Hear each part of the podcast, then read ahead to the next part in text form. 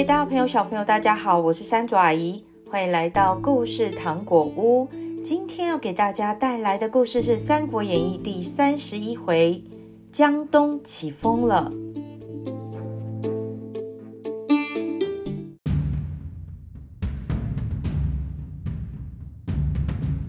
曹操卯足全力，以迅雷不及掩耳的速度拼命追赶刘备一行人。眼看就要追上了，就在千钧一发之际，山坡后面突然传来咚咚咚的战鼓声，声音把两方人马都吓了一大跳。刘备等人暗暗叫苦，心想：难道曹操在此也安排了伏兵吗？曹操虽然看起来很镇定，心里却七上八下，连忙停住了马。静观其变，就在两军对峙的当口，这对半路杀出的兵马之中，突然飞奔出一位魁梧的虎将，吓得曹操面如土色，连声大喊：“中计了！中计了！这一定又是孔明的阴谋，千万不要轻举妄动。”你知道这个虎将是谁吗？原来就是曾经。过五关斩六将的关云长啊！关羽手持青龙偃月刀，脚跨赤兔马，威风凛凛的大声说道：“军师果然料事如神，关某已经在此等候多时了。”由于曹军好几次吃过关羽的苦头，看到他就像看到鬼神一样，如今猛然见到他这副威武的模样。哪敢停留？也不等曹操下令退兵，就纷纷调转马头，风一样的逃走了。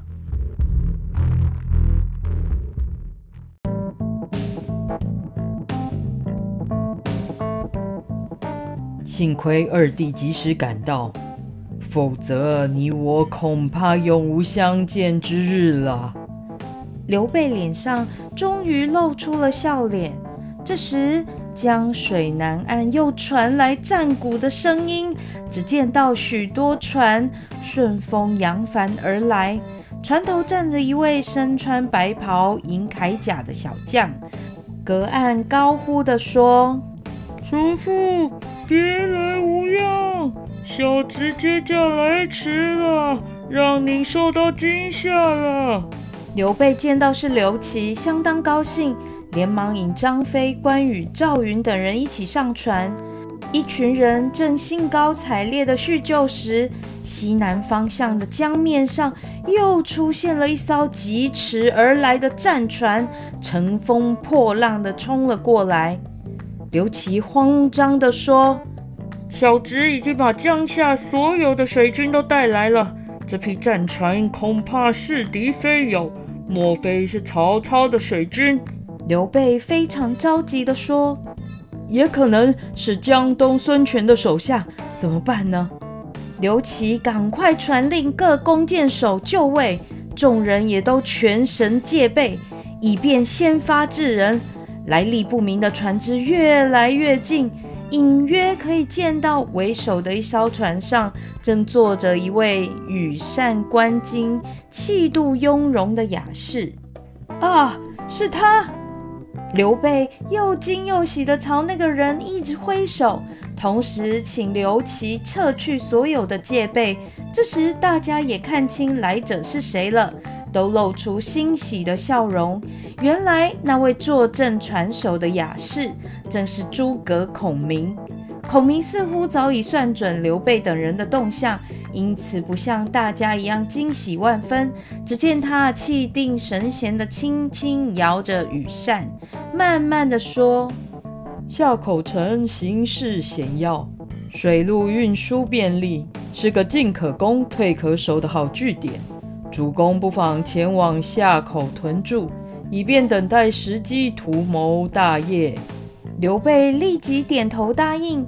孔明又对刘琦说：“请公子先回江夏整顿战船，加强水军训练，与主公相互呼应。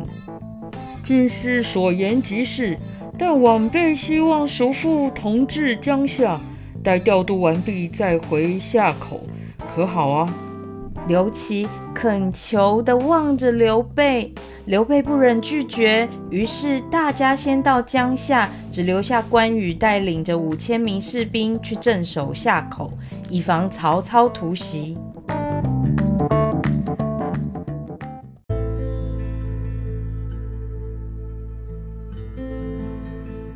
曹操回到襄阳城后，第一件事情就是打听刘备的动向。不久，探子回报说刘备已经退守江夏。曹操听了，忧心忡忡。曹操担心的是，万一刘备跟江东的孙权联手，那可就后患无穷了。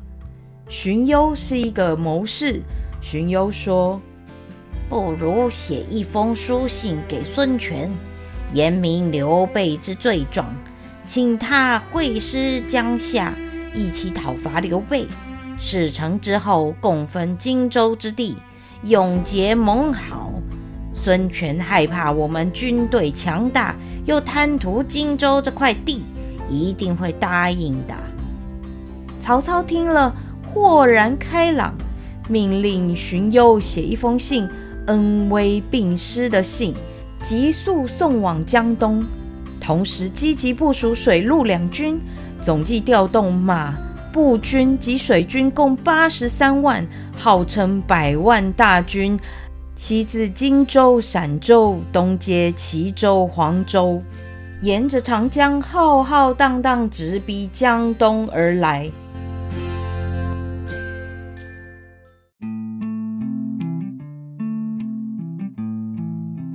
江东的孙权自从继承父兄之业，专心治理国土，加上张昭、周瑜、鲁肃等人的辅佐，已经占据江东，独霸一方。如今突然接到曹操这封信，又听到曹操百万大军的逼近，深觉事态严重，于是赶紧召集谋士部将商讨对策。各位认为是与曹操结盟好呢，还是和刘备联手共抗曹军比较妥当？这个决定攸关咱们江东的兴亡、百姓的生死，希望各位不要有所顾忌，一定要提出你们的意见。孙权很急切地看着大家，想听听看大家的意见。一时之间，有人主张对战。有人主张投降，议论纷纷。属下认为，万万不可以答应曹操的要求。鲁肃站了出来，恳切地提出自己的见解。荆州和江东相邻，彼此关系密切，且形势险要，地方富庶。如果能取下江东的势力，就不可同日而语了。如今刘表刚死，刘备又吃了败仗，我们正好趁机收拢，叫刘备收服刘表的部下，与我们联手对付曹军。孙权没有说话，鲁肃又靠在他耳边悄悄地说：“曹操仗着丞相的威权，不止一次的威胁你，这个口气如何忍得下？”难道你愿意屈居于他之下吗？一辈子抬不起头吗？孙权想想鲁肃的话也蛮有道理的，于是派鲁肃假借吊丧的名义前往江夏探探口风。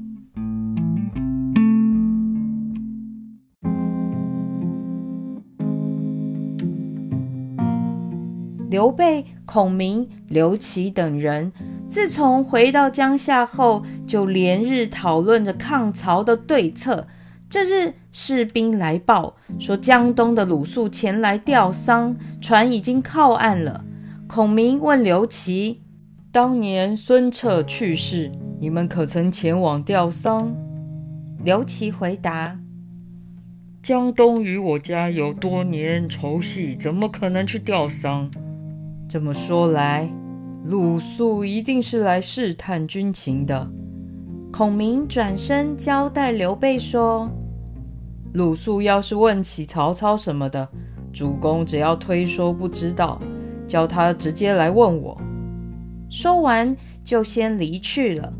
鲁肃吊丧完毕后，刘琦在后厅设宴，请刘备作陪，替鲁肃洗尘。酒过三巡，就是他们喝了一顿酒之后，鲁肃果然把话转到曹操这里来了。听说皇叔近日与曹操数次会战，想必一定清楚曹军的虚实。不知道曹军有多少人呢？刘备干笑了几声，回答说：“我兵力微弱，一听说曹操大军南下，就赶紧撤逃了。哪知道真实情况啊？皇叔竟然在新野、当阳等地与曹军交手过，至少总知道一些蛛丝马迹吧？哎，别提那些惨痛的教训了。我军节节败退，哪有时间去探什么虚实？”一想到百姓跟着我受苦受难，我的心就如刀一样的割啊！鲁肃不死心，再三苦苦追问。刘备佯装很无辜无奈的样子，摆摆手说：“这些问题，我的军师诸葛亮最清楚了，您去问他吧。不知诸葛先生现在何处啊？我已经命令手下去请他了。”先生稍安勿躁啊！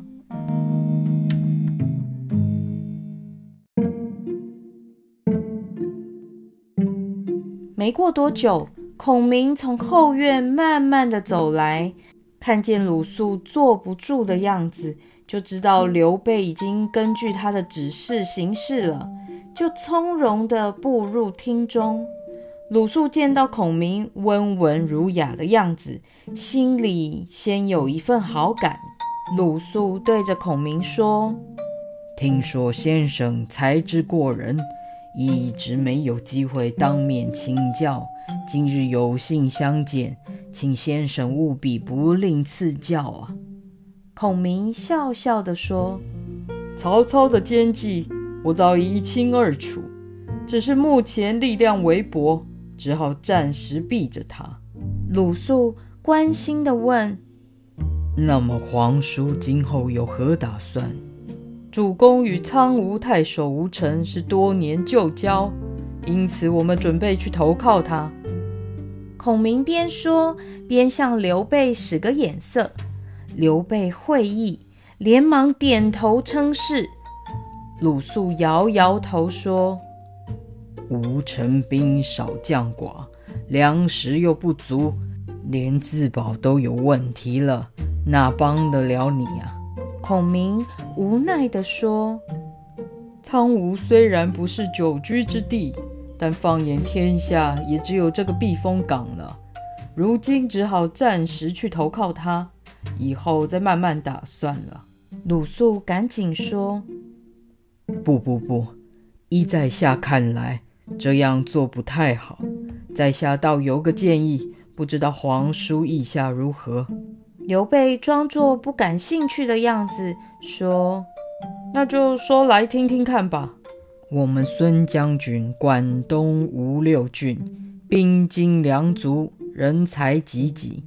倘若皇叔愿意，不妨派心腹去谈谈。”孔明连连摇头，叹息道。皇叔和孙权将军从来没有半点交情，如此恐怕太冒失了。刘备附和着说：“军师说的是，而且我也不知道该派谁前去。”鲁肃建议：“这无妨，在下可以陪着诸葛先生一同前往。”刘备大惊失色的猛摇头，说什么也不肯让孔明离开。最后还是孔明亲自答应了，才勉强同意。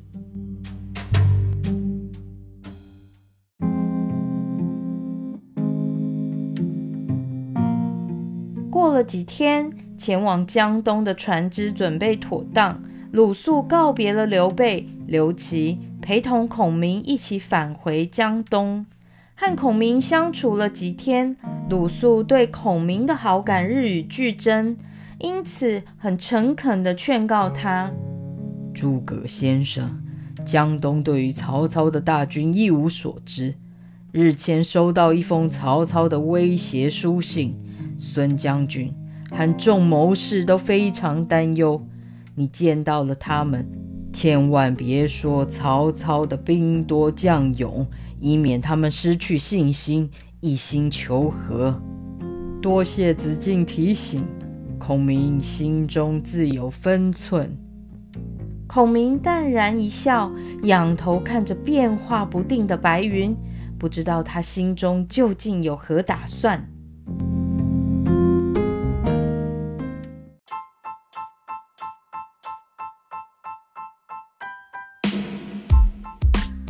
各位大朋友、小朋友，孔明算准了刘备一行人的动向。顺利在江口与刘备会合，受到刘琦的邀请，一起到了江夏。曹操也没闲着，他忙着威胁加利诱孙权，要他选边站。这件事情也被孔明知道了。透过鲁肃的行为态度与言辞，孔明在脑中已经想好要怎么做了。于是请鲁肃带他去见孙权。故事中有许多成语或比较难懂的字。山竹阿姨都会放在资讯栏，可以请爸爸妈妈讲解给你们听。听完故事，记得帮山竹阿姨到 Apple Podcast 评五星。另外，若有什么话想对山竹阿姨说，欢迎大家到故事糖果屋 Facebook、脸书粉丝团或者 IG 留言告诉我哦。孔明前往面会孙权，会遇到什么麻烦呢？他又会怎么样说服孙权呢？记得锁定故事糖果屋。我们下回见喽，拜拜。